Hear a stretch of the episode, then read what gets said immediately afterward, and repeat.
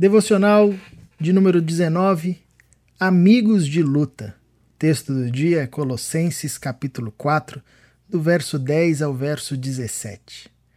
Aristarco, que é prisioneiro comigo, lhes envia saudações, e assim também Marcos, primo de Barnabé.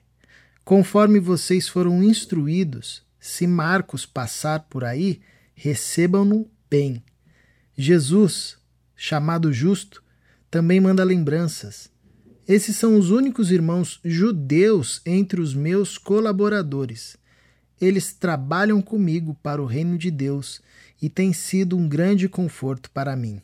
Epáfras, que é um de vocês e servo de Cristo Jesus, lhes envia saudações. Ele sempre ora por vocês com fervor, pedindo que sejam maduros e plenamente confiantes de que praticam toda a vontade de Deus. Posso lhes assegurar que ele tem se esforçado grandemente por vocês e pelos que estão em Laodiceia e em Hierápolis. Lucas, o médico amado, lhes envia saudações, assim como Demas.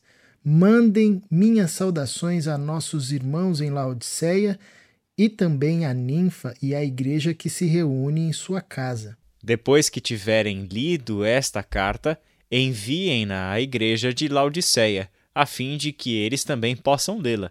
E vocês leiam a carta que eu escrevi para eles. E digam a Arquipo: cuide em realizar o ministério que o Senhor lhe deu. A gente conversou ontem, Israel, e vale lembrar aqui, fica claro, né, que Paulo não estava sozinho. Paulo estava cercado de amigos e cooperadores. E aqui é uma coisa muito legal.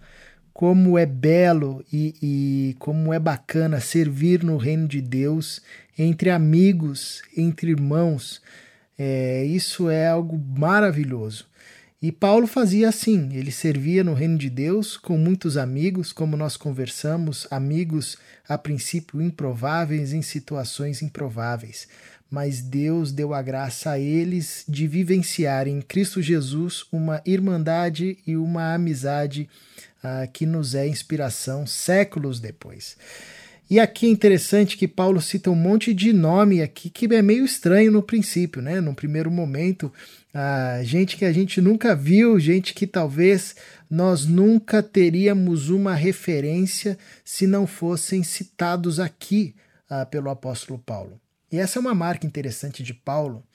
A gente sabe da grandeza do apóstolo, e, e essa grandeza era reconhecida, sobretudo, também na sua época, ah, pela sua bagagem cultural, pela sua experiência, pelo seu conhecimento, pela sua habilidade. Paulo, sem dúvida, foi um cara à frente do seu tempo. Ele não uh, se sentia intimidado em nenhuma situação, ele em tudo se mostrava apto, ele debatia com os romanos, com os judeus, com os filósofos, ele dominava as línguas, ele dominava os conceitos, era um cara que, da perspectiva uh, secular, da perspectiva do ambiente fora da fé, autônomo, autossuficiente, não precisava de ninguém. Porém, a gente vê na vida de Paulo uma marca completamente contrária a essa. Nós vemos alguém grato aos amigos e aos cooperadores e alguém generoso que sempre terminava sua carta fazendo questão de destacar esses que nós podemos chamar de anônimos da fé. Gente que dedicou a vida uh, que sofreu como Paulo sofreu e como os outros apóstolos sofreram por causa do evangelho do nosso Senhor Jesus Cristo, e que por vezes nós apenas conhecemos o nome dessa pessoa, ou sabemos muito pouco da história. São homens e mulheres que não uh, receberam um enfoque é, histórico, biográfico, como esses outros personagens uh, que nós conhecemos de forma mais aprofundada, porém exerceram uh, um papel incrivelmente uh, profundo na plantação das igrejas, na propagação do evangelho do nosso Senhor Jesus Cristo, são os famosos anônimos da fé, que nos ensinam que uh, a história do evangelho ela se dá a partir desse somatório de forças de gente que a gente nem conhece e de gente que muito provavelmente a gente nunca vai ouvir falar, mas que estão se dedicando em tempo e fora de tempo a proclamar a verdade do Evangelho. Foi assim que a igreja a, da carta de Colossenses surgiu não pela pregação de um apóstolo, mas de alguém que foi convertido pela pregação do apóstolo Paulo e viu uma casa sendo aberta e eles começaram ali um trabalho que foi crescendo e foi chamando a atenção dos evangelistas, dos apóstolos. E é assim que se deu em muitos contextos a propagação do evangelho do nosso Senhor Jesus Cristo por meio de gente que a gente conhece muito pouco e que às vezes a gente tem apenas referência do nome, porém foram homens e mulheres que viveram uma vida de entrega à missão do Evangelho, de proclamar, de testemunhar, de sinalizar o reino de Deus. São os famosos anônimos da fé. E dessa longa lista que nós encontramos aqui, por exemplo, em Colossenses 4, alguns desses nomes carregam histórias muito especiais. Uma dessas histórias é a história de Marcos e Barnabé com Paulo.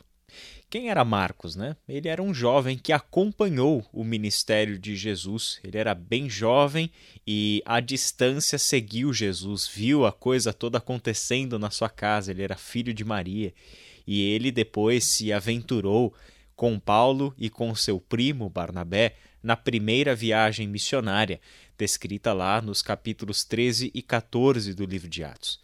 Só que ele, por algum motivo, os abandonou no meio da viagem. E isso foi algo que acabou marcando a sua trajetória, principalmente naquela ocasião, na perspectiva de Paulo.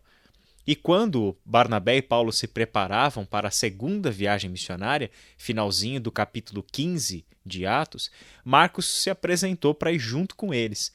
Só que Paulo não o aceitou por causa dessa sua atitude interior de ter abandonado a equipe missionária no contexto da primeira viagem.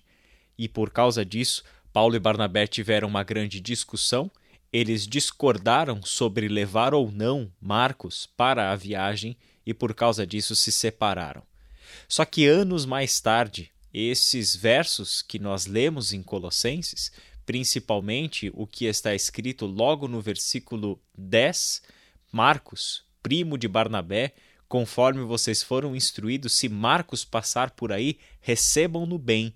Esse texto sinaliza já uma transformação nessa relação, sinaliza que houve uma reconciliação, e essa reconciliação entre Paulo e João Marcos duraria até o fim da vida de Paulo quando nós olhamos para a segunda carta de Paulo a Timóteo, capítulo 4, versículo 11, em que Paulo está se despedindo deste mundo, está deixando aqui o seu testamento porque ele sabe que o dia da sua execução se aproxima. Paulo vai pedir alguns amigos para que estejam junto com ele no dia da sua morte, no momento em que ele fechar os olhos para este mundo. E ali nesse texto está escrito que apenas Lucas está comigo traga com você Marcos, pois ele me será útil no ministério. Que coisa linda! Além de uma amizade renovada, a gente sabe que João Marcos se torna um verdadeiro discípulo do apóstolo Paulo, assim como Lucas era um amigo, mas também um discípulo do apóstolo Paulo. Dessa relação renovada, dessa amizade que foi reconciliada, graças a Deus por isso, é que João Marcos, por exemplo, se torna o autor do Evangelho de Marcos, que, segundo os historiadores, é o primeiro evangelho a ter sido escrito e que serviu de base para a redação do Evangelho de Mateus e do Evangelho de Lucas.